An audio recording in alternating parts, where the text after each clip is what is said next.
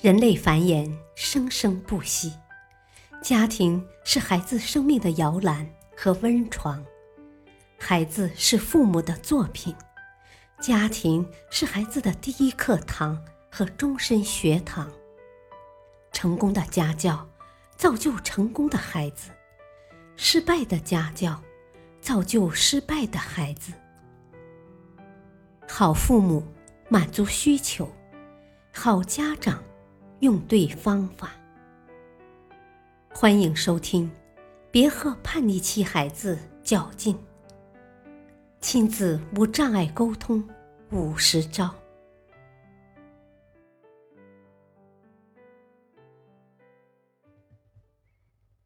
没有学习兴趣怎么办？我们先听听一位家长的来信。儿子升入初中以后，成绩一直不太好。平常在家一让他做作业，他就愁眉苦脸，一点精神头都没有。可一旦作业做完，他马上生龙活虎，精神的不得了。他们班主任也跟我反映，说这孩子上课总是一副心不在焉的样子，还老是打盹儿，而一下课却活力十足。又是跟同学打闹，又是踢球打球。老师说这是没有学习兴趣的表现。这样下去，孩子的学习很难取得好进展。尚老师，这真的说明我们家孩子对学习没有兴趣吗？要真是这样，孩子还能学习好吗？请尚老师一定给指点指点。下面我们来听听专家的指导建议。很多家长对孩子的学习问题非常头疼，因为孩子总是对学习不感兴趣，相反却只对玩感兴趣，整天就想着上网、打游戏等，似乎永远玩不够。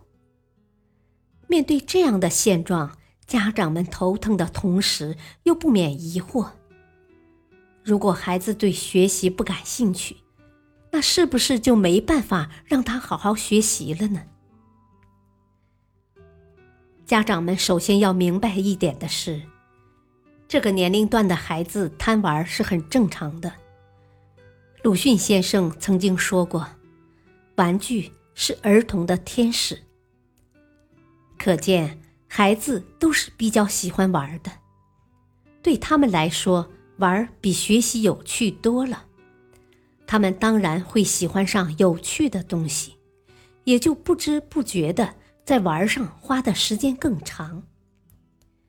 可这也说明了一个问题，就是孩子觉得学习没意思，没有吸引力，一点都不好玩。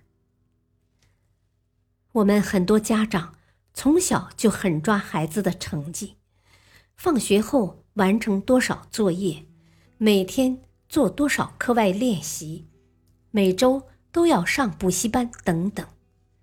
可实际上，这些略带强制性的措施，不但不能使孩子喜欢上学习，还会让孩子对学习产生厌恶。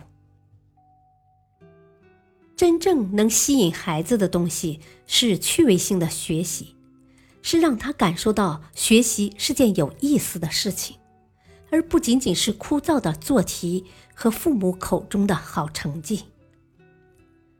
从教育心理学的角度来说，兴趣是一个人倾向于认识、研究、获得某种知识的心理特征，是可以推动人们求知的一种内在力量。学习兴趣是孩子对学习对象的一种力求认识和趋近的倾向。这种倾向是和一定的情感联系着的。一个学习兴趣浓厚的孩子，对各种现象和问题都会产生惊异感。在学习过程中，他会倾注自己的全部热情，兴致勃勃、津津有味地去钻研。甚至达到痴迷的地步。而在学习之后，他会产生强烈的满足感，觉得书本是他的良师益友，自己从中得到了启发，并且心情愉快。所以说，学习兴趣才是孩子成长的起点。很多家长担心，孩子对学习没有兴趣了，是不是就学不好了？这个其实不用担心，因为学习兴趣是可以培养的，不是一刀切的。孩子对学习没有兴趣，是没有找到让他产生兴趣的地方。此时就需要家长想些办法来帮助孩子找到兴趣所在。那么，家长到底该如何提升孩子的学习兴趣呢？首先，就是要发挥父母的榜样作用。所谓言传不如身教，家长是孩子最好的老师。家长可以和孩子一道学习，陪着孩子读书，了解课堂上讲解的知识点，并且适时的学习新知识。与时俱进，这样才能在孩子需要帮助时及时提供正确帮助，也才能让孩子从你们身上感受到实实在在的学习乐趣。再次就是要多鼓励孩子，少指责打骂。孩子们都有自尊心，都喜欢听表扬的话。当孩子的点滴成绩被大家认可时，他会感觉特别自豪。家长不要放过每个表扬孩子的机会。如孩子在看书，可以说：“哎呀，我儿子或女儿真乖，知道自觉学习了。”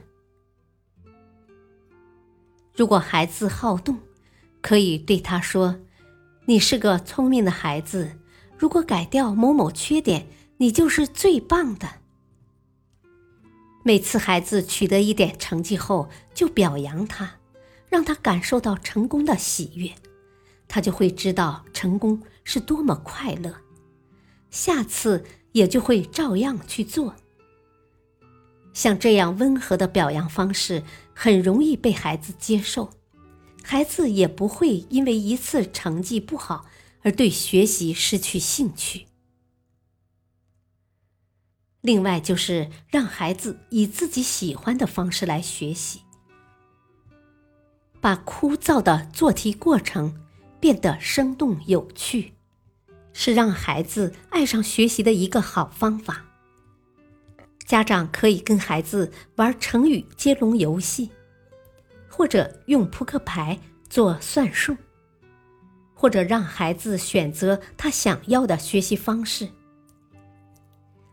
这样的方式不但能调动起孩子对学习的兴趣，心情愉快的学习，还能让孩子学得更轻松。最后是家长可以从孩子的特长出发，激发出孩子的学习兴趣。每个孩子都有优点，有自己擅长的某一方面，家长可以挖掘出孩子的这些兴趣点。趁机培养孩子的学习兴趣和毅力，让孩子对学校的学习产生兴趣。兴趣是最好的老师。带着兴趣去学，孩子会事半功倍。没有兴趣，勉强或强制性的去学，孩子感觉疲惫不堪，成绩也可能上不去。明白了这些，相信担心孩子学习不好的家长们，可以马上着手制备培养孩子学习兴趣的方案了。家长们，为了孩子加油吧！下面讲一个故事。二零零五年十二月二日，百度在纳斯达克上演了完美风暴。一天之内，股价上涨五倍多，每股价格为八十美元。随着百度在一夜之间成了全球的聚焦点，百度 CEO 李彦宏成为2005年中国最具人气的十位企业家之一。而纵观李彦宏的成长路，可以发现，他正是凭借着自己的兴趣走上成功之路的。一九八七年，李彦宏考入北京大学图书情报系。两三个月的大学生活过后，李彦宏感到所学的专业跟他理想中的专业相差甚远。他喜欢计算机。于是他经常去计算机系旁听一些专业课程。后来他想出国留学，便买来一大堆托福的书籍，勤学苦读。大三下学期，李彦宏通过了托福考试，开始着手申请留美学校。他的理想是加州伯克利分校、斯坦福大学。但是这些名校不招收来自中国大陆的计算机学生。此时，布法罗纽约州立大学却向他伸出了橄榄枝。一九九一年圣诞节，李彦宏登上了从北京飞往美国洛杉矶的飞机，去布法罗纽约州立大学攻读计算机硕士学位。因为对计算机有着近乎痴迷的兴趣，所以李彦宏很快就在这方面表现出了天分，并取得了令人瞩目的成就。感谢收听，下期播讲怎样纠正孩子偏科的问题。敬请收听，再会。